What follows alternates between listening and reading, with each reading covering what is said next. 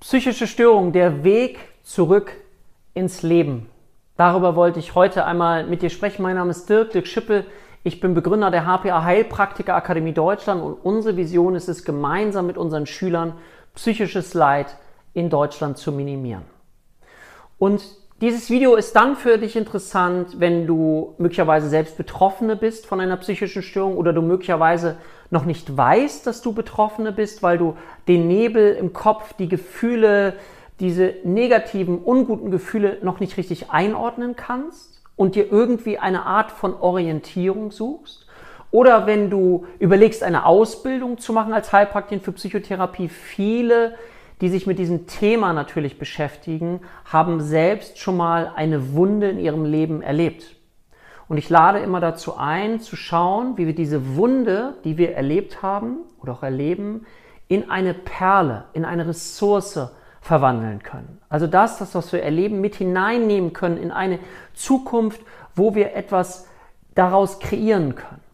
Das muss in der Situation, wo du dich so ungut fühlst, noch gar nicht der Fall sein. Aber ich möchte dir schon mal dich einladen für diese Haltung, weil aus meiner Sicht ist es dann manchmal leichter, auch den Ist-Zustand zu ertragen.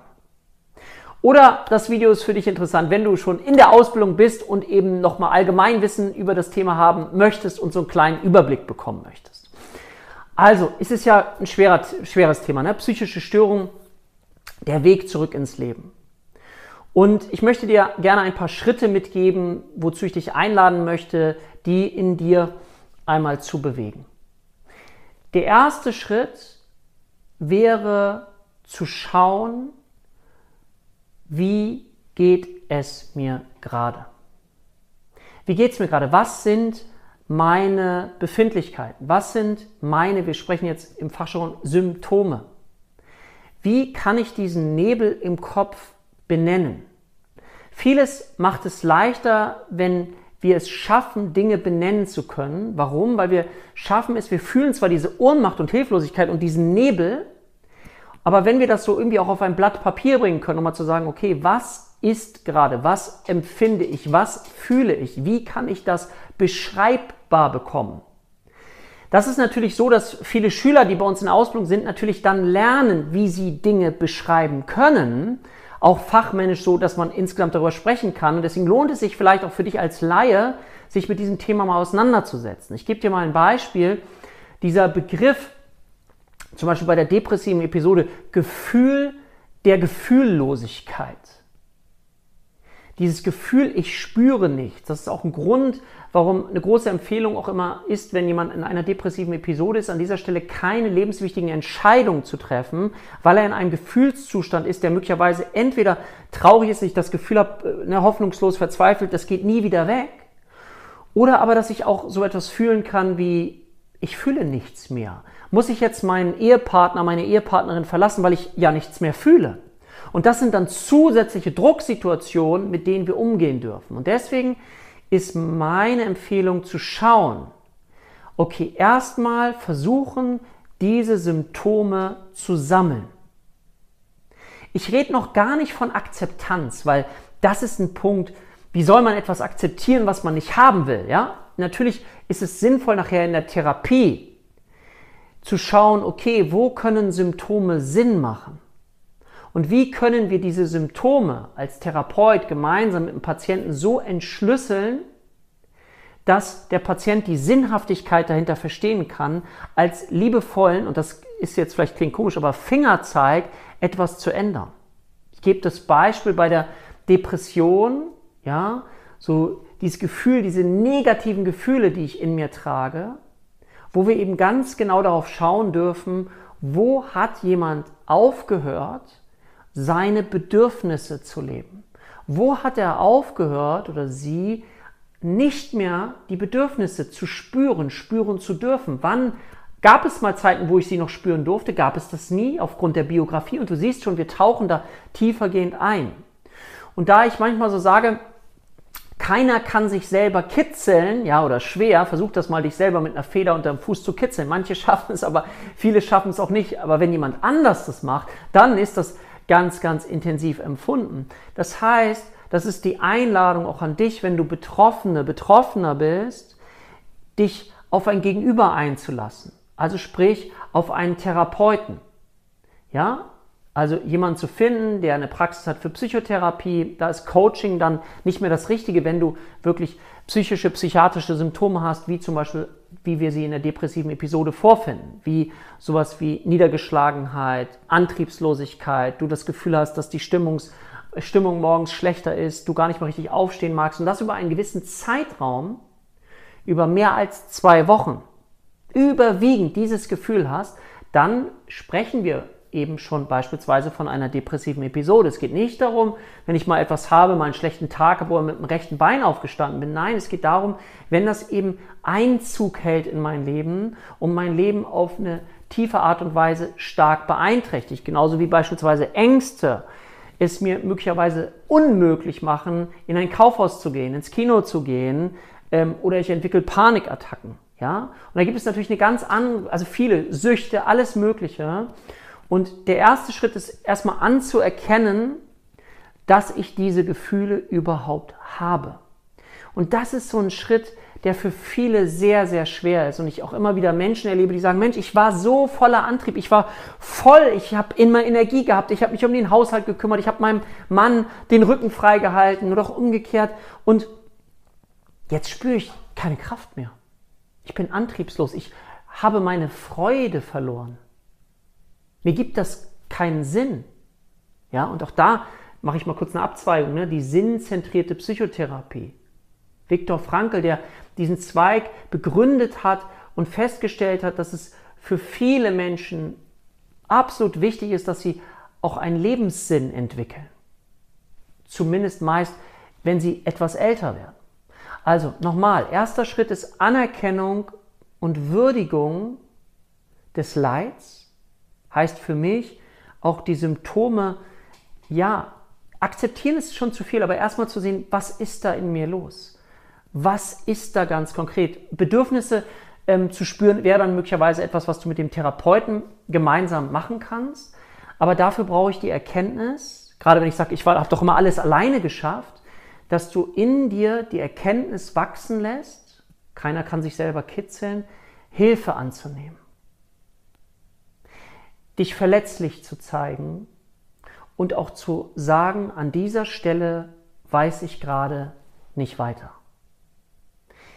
Jeder Fußballclub hat Trainer, Coaches ähm, und bei uns ist das immer noch so eine Form von Stigmatisierung. Ne? Also ich gebe dir mal kurz dieses Beispiel und ich möchte dich gerne aus einer Metaperspektive damit äh, vertraut machen. Stell dir mal vor, das hat unser Prof mal so eine Geschichte erzählt, du ähm, bist in einer Paarbeziehung und du hast zwei kleine Kinder und du möchtest endlich mal wieder mit deinem Partner, mit deiner Partnerin abends weggehen.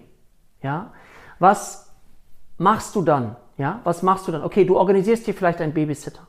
Und du organisierst dir eine Babysitter-Agentur, von der du ganz, ganz viele positive Rezensionen schon gehört hast. Und jetzt kommt ein Babysitter, du lernst ihn kennen und du bist schon ganz unruhig, weil du dich freust auf einen Kinoabend mit deinem Partner, mit deiner Partnerin, wenn du es denn schaffst, die Kinder so weit loszulassen, dass sie auch äh, alleine sein dürfen mit einem Babysitter. Und dann geht ihr los, geht ins Kino, beziehungsweise Entschuldigung, ich muss noch sagen, die eigentliche Geschichte ist, der äh, kommt rein, der Babysitter, ihr lernt euch kennen, und er erzählt ihr, ich habe äh, vor einiger Zeit einen ziemlich komplizierten Beinbruch gehabt, ja, ich habe einen Beinbruch gehabt, so mit Schrauben im Bein, deswegen hinke ich noch so ein bisschen. Und du denkst dir vielleicht, ja, interessante Geschichte, aber wir müssen gleich los. Äh, super cool, hier sind die Kinder und los geht's. Also, dann ab ins Kino war ein richtig, richtig schöner Abend. Du kommst paar Wochen später wieder auf die Idee und sagst, oh, so ein paar Abend, das wäre schön, wenn wir das nochmal machen. Und wieder rufst du, weil du so positive Erfahrungen gemacht hast, die Babysitter-Agentur an, die diesmal einen anderen Babysitter schickt. Und diesmal kommt Babysitter, Babysitterin zu dir und erzählt dir auch ein bisschen was über sich. Und zwar, dass sie vor einiger Zeit, ja, vom halben Jahr vielleicht eine schwere Depression hatte und sogar im Krankenhaus war deswegen. Was passiert jetzt bei dir, wenn du diese beiden Fälle miteinander vergleichst? Und viele Menschen bei uns, die keine Ahnung haben von diesem Thema oder die sich damit nicht auskennen, die haben dann Vorurteile. Vorurteile. Es ist eine, ein Vorurteil. Das ist an sich nichts Schlechtes. Es ist nur ähm, sehr verschwommen und nicht klar. Warum? Weil keine Informationen da sind. Ja, gefährliche Vorurteile kommen dann, wenn wir keinerlei Informationen haben. Je mehr Informationen wir haben, je mehr wir wissen darüber, desto mehr ist die Chance, dass diese Vorurteile eben nicht da sind oder wir sie einordnen können. So. Und das ist wichtig. Eine Depression beispielsweise, eine psychische Erkrankung ist eben, um eine Metapher zu verwenden, wie ein vorübergehender Gehirnbruch. Da darf auch wieder etwas zusammenwachsen. Und ich lade dich ein, in diese Perspektive mal ein bisschen auszu, äh, einzutauchen, weil bei einem Beinbruch würde keiner auf die Idee kommen, von außen sagen, oh, wir lassen mal einen 100 Meter Lauf machen, lass mal einen Marathon, mach mal dies, mach mal das, komm. Nein, da würden wir sagen, hey, schon dich, bleib ruhig und so weiter. Bei einer psychischen Erkrankung oder auch einer Depression, um mal ein Beispiel eben zu nennen, gibt es dann häufig so Ratschläge von außen. Mehr ins Kino gehen, mach mehr dies, mach mehr das. Und das führt häufig auch zu Problemen in der Partnerschaft, weil ein Partner versucht, gute Ratschläge zu geben. Ich versuche doch Ratschläge zu geben. Ich entlaste sogar.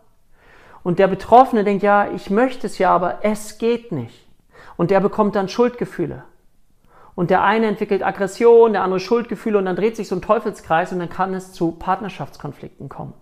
Und das ist auch wichtig, sich das nochmal bewusst zu machen, wenn du gerade in so einer Situation bist. Gibt es diese Partnerschaftskonflikte schon? Gibt es die nicht? Gibt es da Verständnis? Wie ist es darum bestellt? Weil das ist wichtig. Und wie gesagt, es lohnt sich eben, sich Hilfestellung zu holen.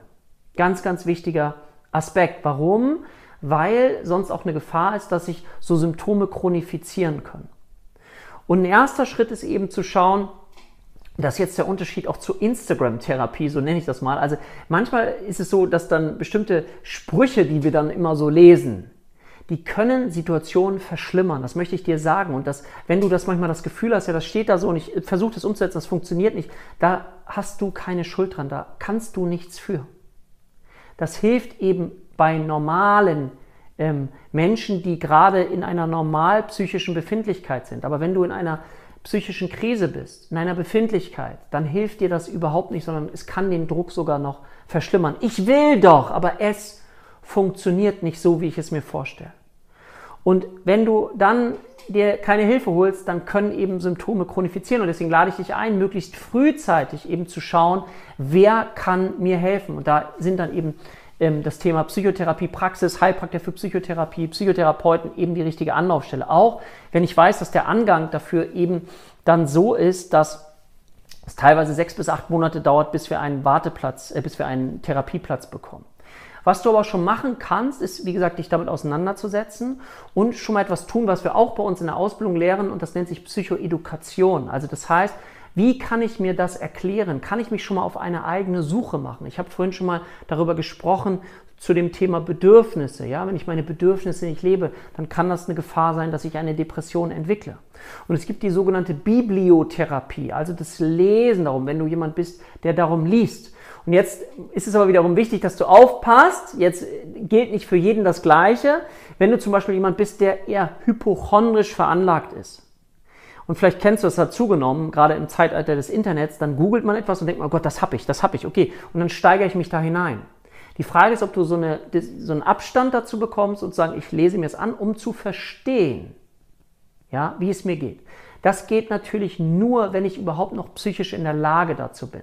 Ja, davon gehe ich jetzt gerade mal aus. Wenn du in einer Notsituation bist, dann musst du natürlich sofort handeln. So, ansonsten soll das natürlich ein Motivationsvideo sein, dass du dich traust, auch in Hilfe zu begeben, auch wenn es eine unsichere Situation ist. Ja, aber Psychoedukation, diese Aufklärung darüber zu verstehen, wie kann das bei mir entstanden sein? Das ist das, wo das Außen natürlich dann auch wieder hilft, ja, durch Modelle. Es gibt bestimmte Modelle, die dir erklärbar machen können, warum du dich gerade so fühlst, wie du dich fühlst oder warum du dich so verhältst.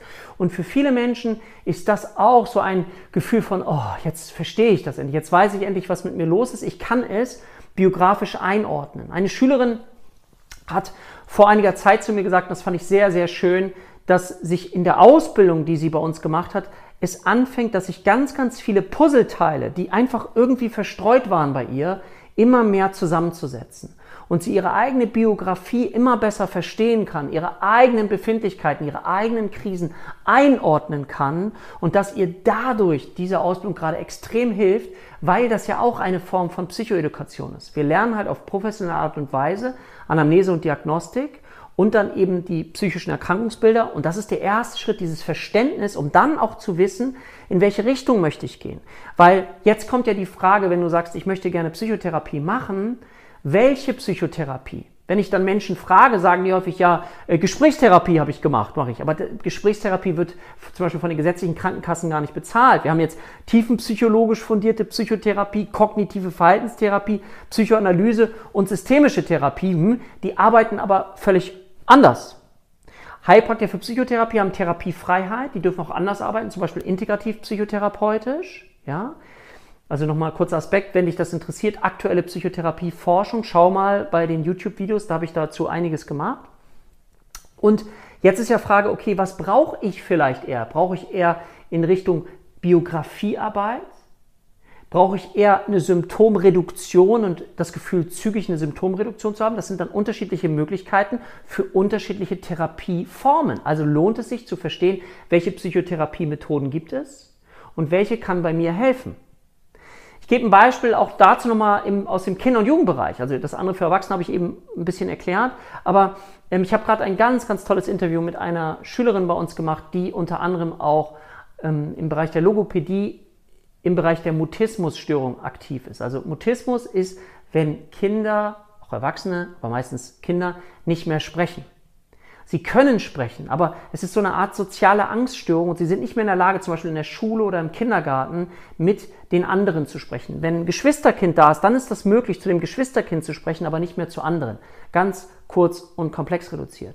Und dafür gibt es dann wiederum Spezialisten, Therapeuten, beispielsweise Verhaltenstherapeuten, als Beispiel nur, die aber nochmal eine spezielle Mutismustherapie gemacht haben. Und das sind diejenigen, die du dann brauchst. Also je mehr Wissen du hast, desto mehr gelangst du an die Experten, Experten, die du dann in der jeweiligen Stelle brauchst, weil auch ein Psychotherapeut oder jemand, der psychotherapeutisch tätig ist, auch als Heilpraktiker für Psychotherapie, kann nicht alles wissen. Also es ist wiederum wichtig zu schauen, womit ist diese Person, ja, worauf ist sie spezialisiert. Okay? Also das sind hm, mal so ganz allgemein, hm, ich gucke mal, ob ich noch etwas hier habe. Ich habe über die Stigmatisierung gesprochen, also die Annahme dieser Rolle. Und ich würde gerne noch vielleicht so abschließend sagen, dass es sinnvoll ist, dass du eben auch schaust, dass so eine Erkrankung nicht identitätsstiftend wird. Was meine ich damit? Dass du anfängst, dich nur noch über diese Krankheit zu definieren, weil das auf Dauer dir auch eben mehr schadet. Dazu gibt es auch ein Video, was ich gemacht habe, auch, das klingt jetzt ein bisschen komisch, der Krankheitsgewinn, aber die Seele kann einen Gewinn daraus erzielen, wenn zum Beispiel jetzt mehr Aufmerksamkeit da ist, endlich nehmen andere Rücksicht auf mich. Oh, und dann kann es unbewusst dazu kommen, dass ich diese Rolle mehr und mehr annehme.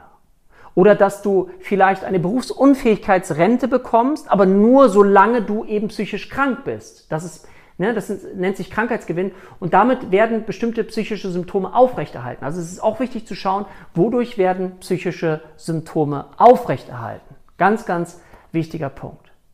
Ich lade dich ganz herzlich ein, wenn du Betroffener oder Betroffener bist, dass du den Mut hast, dir Hilfe zu holen. Und wenn du merkst, dass die Wartezeiten zu groß sind, denk daran, es gibt Heilpraktiker für Psychotherapie, die auch überbrücken können, ähm, die ganz, ganz tolle Arbeit machen und das Gesundheitssystem hat Berufsprofessionen, die dich unterstützen können.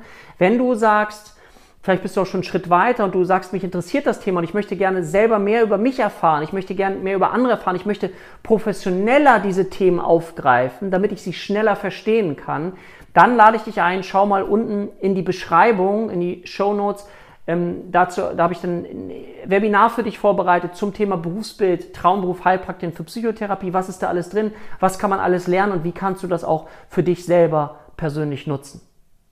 Ich wünsche dir alles, alles Gute für ähm, deine jetzige Situation und ich freue mich auf die nächsten Videos mit dir. Wenn dir das Video gefallen hat, wäre ich dir dankbar, wenn du dem Ganzen einen Daumen nach oben gibst, wenn du den Kanal abonnierst. Das ist völlig kostenfrei. Oder wenn du magst, freue ich mich auf jeden Fall immer sehr auch über einen Kommentar unter dem Video. In diesem Sinne, auf bald, dein Dirk.